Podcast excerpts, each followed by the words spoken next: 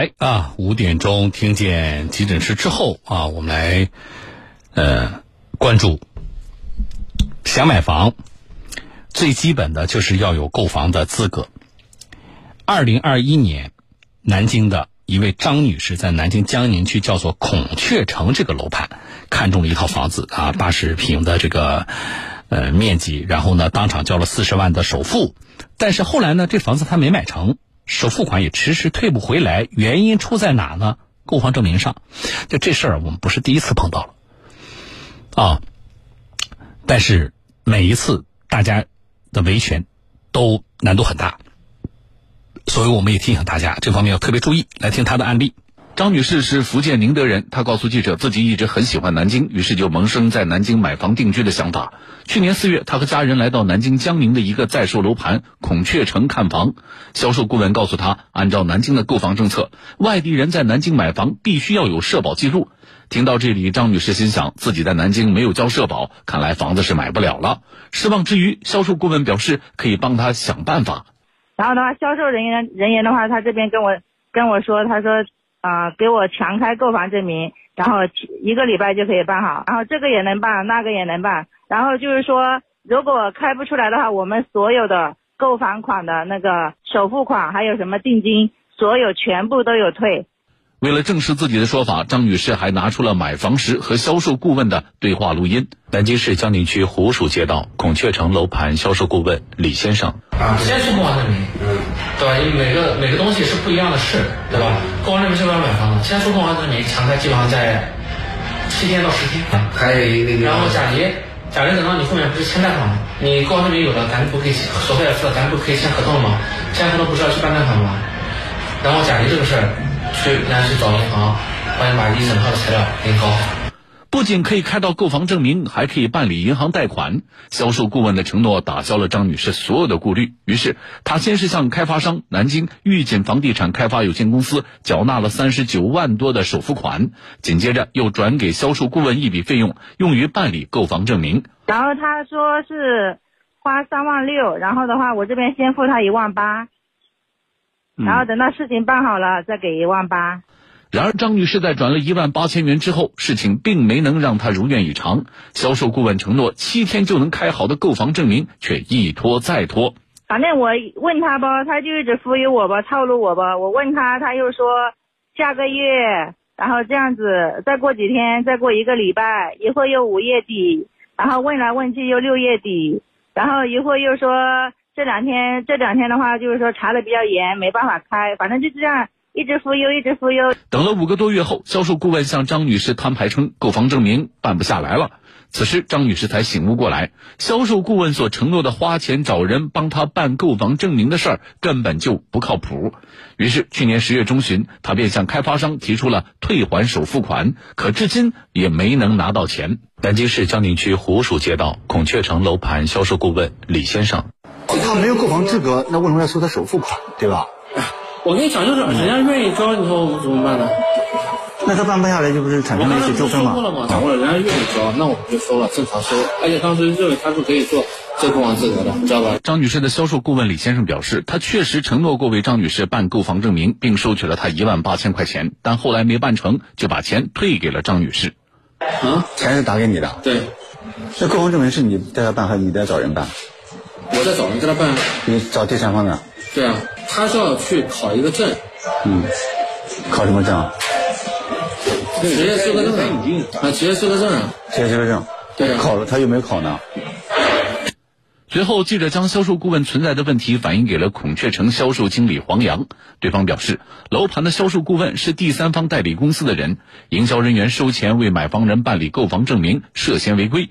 后期公司会进行调查，情况属实的话，一定会对相关人员进行处理。南京御景房地产开发有限公司营销经理黄洋，呃，这个我们内部肯定也是有这个相应的管理处罚机制的。然后我们核实清楚之后呢，内部我们也就会进行相关的，他们对他们公司进行约谈处理，也是会要求规范的。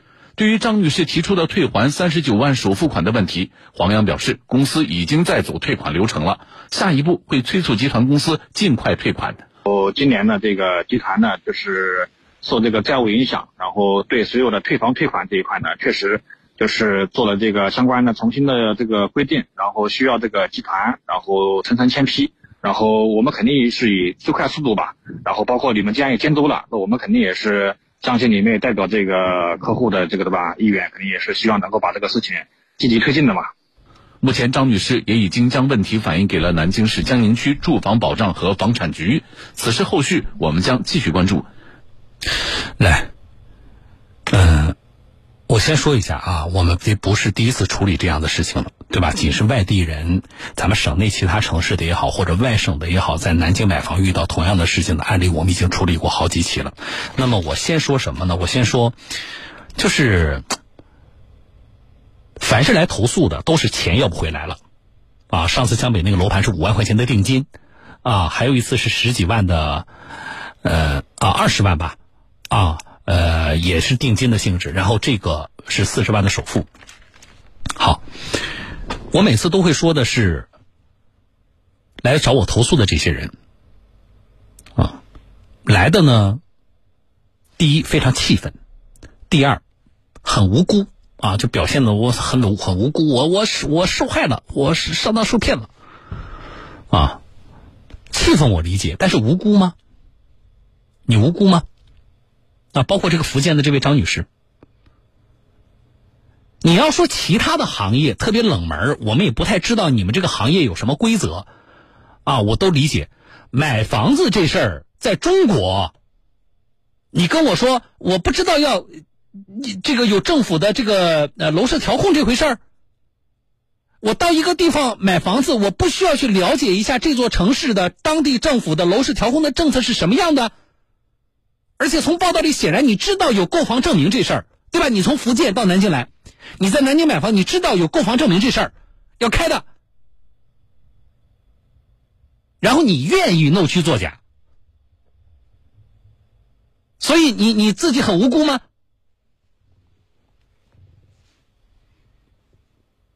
我们处理的这几起案例都是这样的啊。上次江北的那个是宿迁的，在江北买房，没有购房资格。那么没有购房资格，当时怎么说的呢？说我老公有购房资格啊，那我就先把这定金交了，我记得是五万块钱吧。然后交完了，我也不知道她老公到底有没有购房资格啊。说我又不想买了啊。那么是是怪谁？怪这个嗯，那销销售没跟我说清楚，我不知道有购有还有购房资格这个事儿，你真不知道吗？要钻空子没钻成功嘛？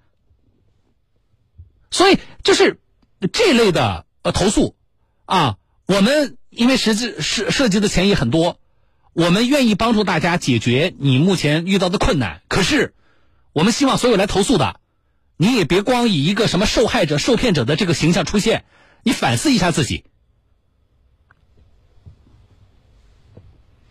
那么，对于其他的更多的人来说啊，不要在这方面想打个擦边球、钻个空子啊！你掂量掂量自己，够受吗？钻得过去吗？好，这是要说的第一点。第二点，回来我说这个案例啊，我希望江宁区这个呃。房产局是不是能够介入一下？重点介入什么呢？就是在你们江宁区有的楼盘在销售过程当中存在存在有人故意扰乱商品房销售市场秩序的行为，在你们江宁区的房屋销售、商品房销售的过程当中存在有人想弄虚作假、虚报瞒报的行为，那么。作为主管部门，江宁区房产局，你们有要不要去查一下？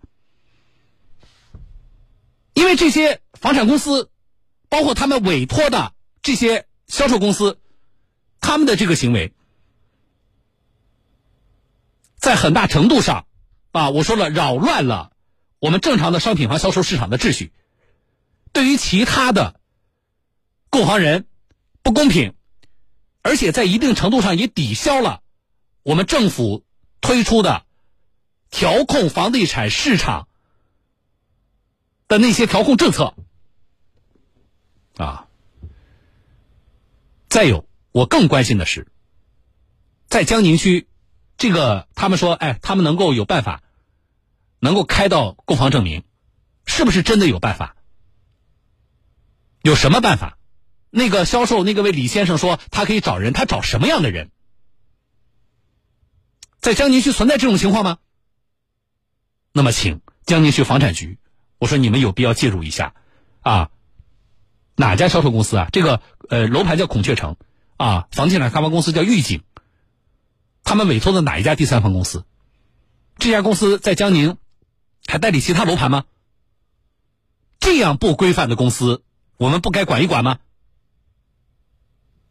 这要说的第二点，第三点，就是你从这个报道里边呢，你听下来很生气的是什么呢？记者采访到了那位李先生，收人一万八，啊，告诉人家我给你搞定这个什么购房证明，搞不定了，把一万八退了。那么记者去找他的时候，他说什么？哎，那首付人家愿意交啊，他愿意交，我也不能给，我也不能不收啊，啊，你你说这个话不心虚吗？你，你不觉得自己理亏吗？他为什么愿意交四十万给你？你当初不骗他说你可以办下来这个购房证明，他就交四十万给你了？他脑子有病啊！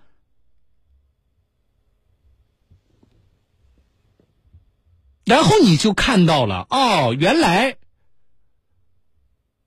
有一些从业者是这样的一副嘴脸。你认为他是可信的啊？你认为呃他是会对你负责的？结果呢？你发现他是个渣男。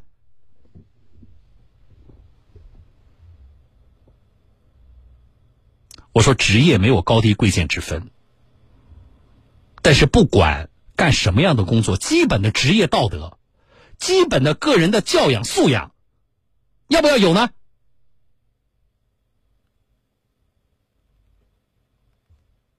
这件事情上，你真觉得你自己不理亏吗？你真觉得退了人家一万八？这个事情就跟你没责任了吗？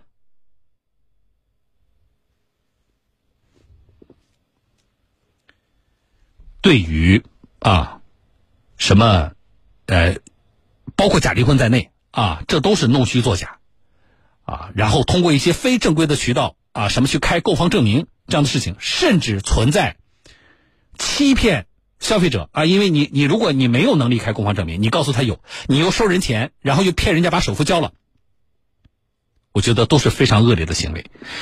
那么之前我们也有过，南京市就有过规定，情节严重的会记入诚信档案，并追究相应的法律责任。那么在这件事情上，我们希望江宁区相关部门你们也界定一下，这算不算情节严重？浪费了这么多的行政资源，那么这个有没有必要记入诚信档案，甚至追究法律责任呢？我指的是那个。那位销售公司的那位李先生，这是这种事情出现不是第一次了。如果我们对于干了这种坏事的那个销售公司或者当事人没有说法，那就会让他更加肆无忌惮。钱什么时候退？不是走程序了吗？啊，那么我们要看程序走多久，什么时候能拿到这四十万？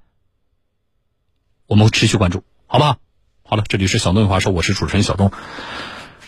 来，呃。